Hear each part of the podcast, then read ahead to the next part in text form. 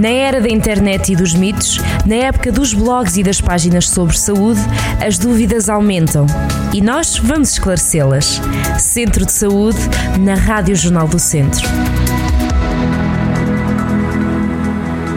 Sejam muito bem-vindos a mais um Centro de Saúde. Ontem, assinalou-se, ontem 4 de maio, assinalou-se o Dia Mundial da Asma, uma das doenças crónicas mais comuns a nível mundial, de acordo com a Organização Mundial de Saúde. Hoje vamos ter o Dr. António Reis, pneumologista do Hospital CUF a falar-nos sobre esta doença e também da importância de manter a asma eh, controlada. Dr. António, bem-vindo ao Centro de Saúde. Primeira questão que tenho para si, o que é que desencadeia a doença, neste caso a asma?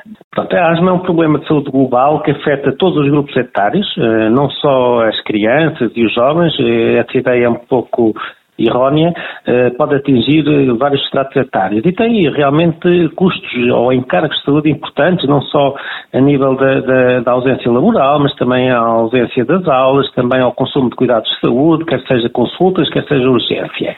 E, e realmente esta doença, a asma, é uma doença heterogénea que é caracterizada por uma inflamação crónica das vias aéreas. E, e os sintomas uh, uh, são, por vezes, isolados, por vezes uh, aglomeram-se num conjunto mais típico de, de, de sintomas, mas são desencadeados muitas vezes, e principalmente uma asma alérgica, pela exposição aos alergenos, como sejam os pólenes de árvores, de gramíneas, pólenes de ervas, mas também ao pó da casa, portanto aos ácaros, aos fungos, alguns alergenos alimentares e até alguns fármacos.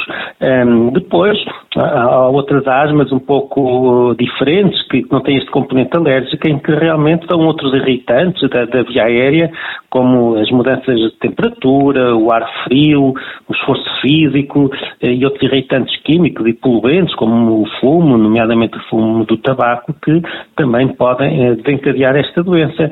Mas, eh, portanto, há várias nuances desta doença. A asma alérgica normalmente tem um início da infância, com uma história familiar e pessoal de eczema, de rinite, de alergias, mas outras asmas que surgem até um pouco mais tarde na idade, e, e estou a lembrar, por exemplo, das, das mulheres, em que muitas vezes há uma asma que, de início tardio que nunca tiveram, portanto, estes antecedentes pessoais uh, de, de, sintomas. Portanto, é uma doença bastante heterogénea, mas que devemos estar atentos.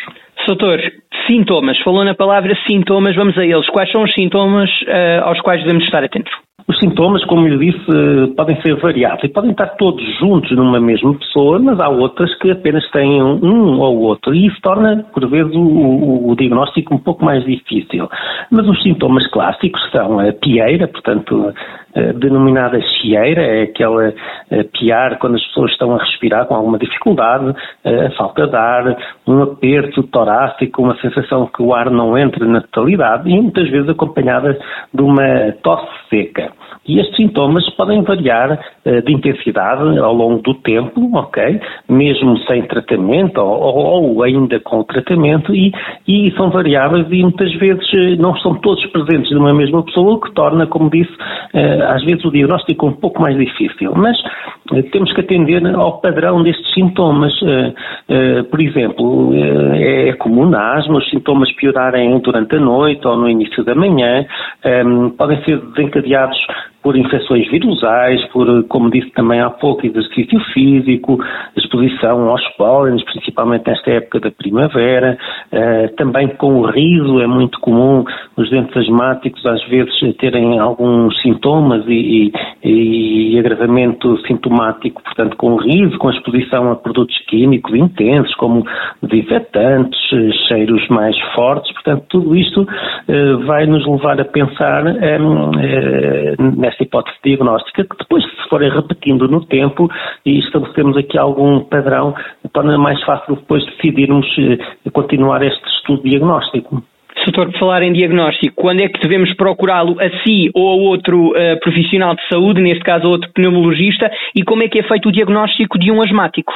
Pronto, é assim, é, quando os sintomas se tornam repetitivos, é, que começam a perturbar as atividades diárias, nomeadamente subir escadas, subir pequenas inclinações, portanto, uh, perturbar o sono com esta tosse que há pouco falei, que às vezes é de predomínio noturno, uh, por exemplo, nas crianças é comum quando fazem algum tipo de exercício físico, como jogar à bola, como ir para as aulas de educação física, e muitas vezes, no fim deste esforço, desencadeiam alguma tosse, falta de ar, portanto, tudo isto tem que nos levar a pensar nestas situações.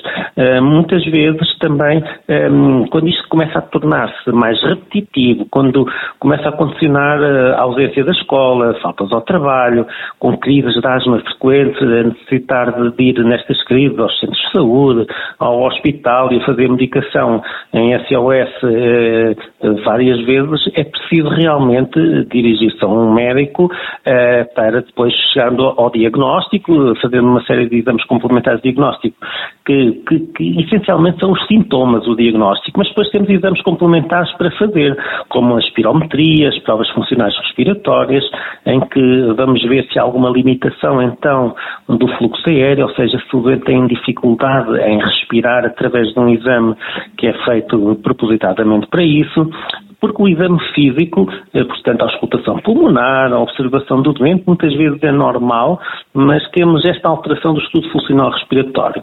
E depois podemos complementar toda esta, esta marcha diagnóstica uh, na, na, pesquisa de, de, de, testes cutâneos de alergia, para ver se o doente realmente tem alguma alergia identificável.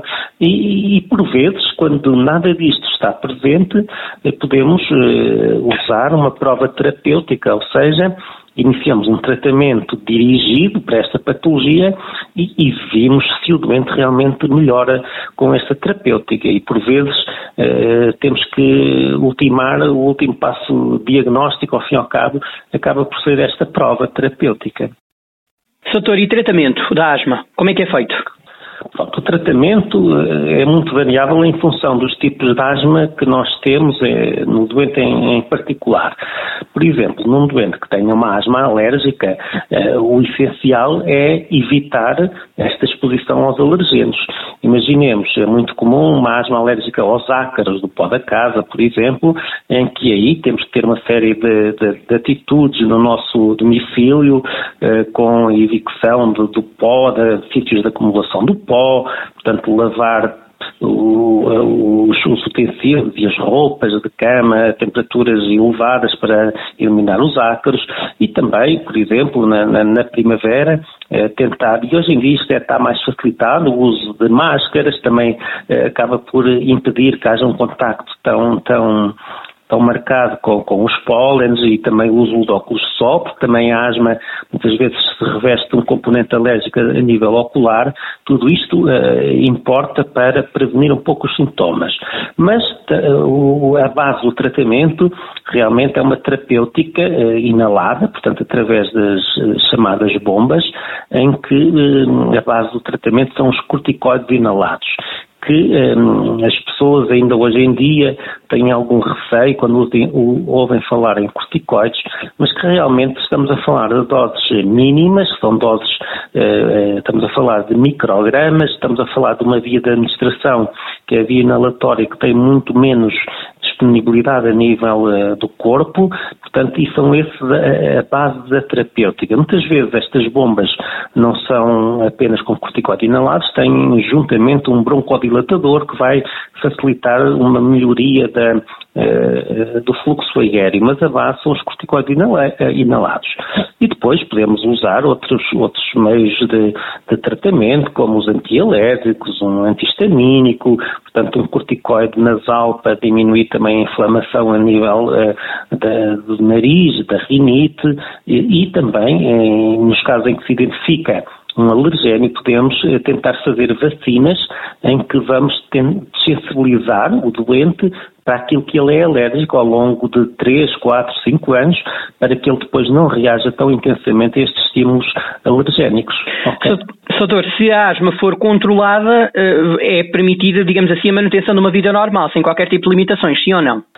Sim, Uh, mas tem que ser controlada, porque senão uh, o doente não consegue ter uma vida normal. E hoje em dia, os doentes com asma devem ter uma vida normal, porque se antigamente isso não era possível, porque muitas vezes os doentes eh, retraíam-se das suas atividades físicas banais, eh, isso hoje em dia não é de todo aceitável. Portanto, hoje em dia nós controlamos e devemos controlar os doentes para que não tenham sintomas ou que tenham um mínimo dos sintomas, não tenham despertares noturnos por causa de falta de ar, não tenham limitação da sua atividade física normal diária, nem do seu desporto, eh, não terem necessidade de medicação em SOS e o principal de tudo isto é evitar as crises de asma ou os ataques de asma que podem ser muito graves, podem ter que condicionar internamento e alguns com morte. Portanto, hoje em dia, os doentes devem ser seguidos pelo seu médico, devem procurar os cuidados de saúde,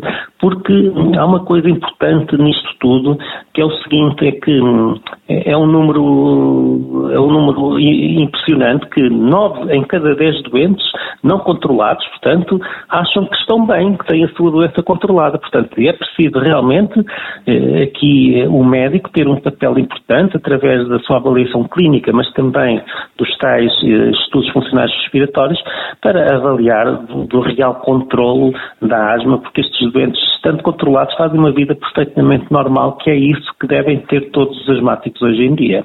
Muito obrigado por todos esses esclarecimentos. Uh, acredito que um dia destes volta à antena da Rádio Jornal do Centro para esclarecer um outro tema. Muito obrigado, Dr. António Reis. Bem-haja. Até à próxima. Obrigado, obrigado. Obrigado. Foi a presença do Dr. António Reis. Hoje falámos de asma. Ontem foi Dia Mundial da Asma. Centro de Saúde, na Rádio Jornal do Centro.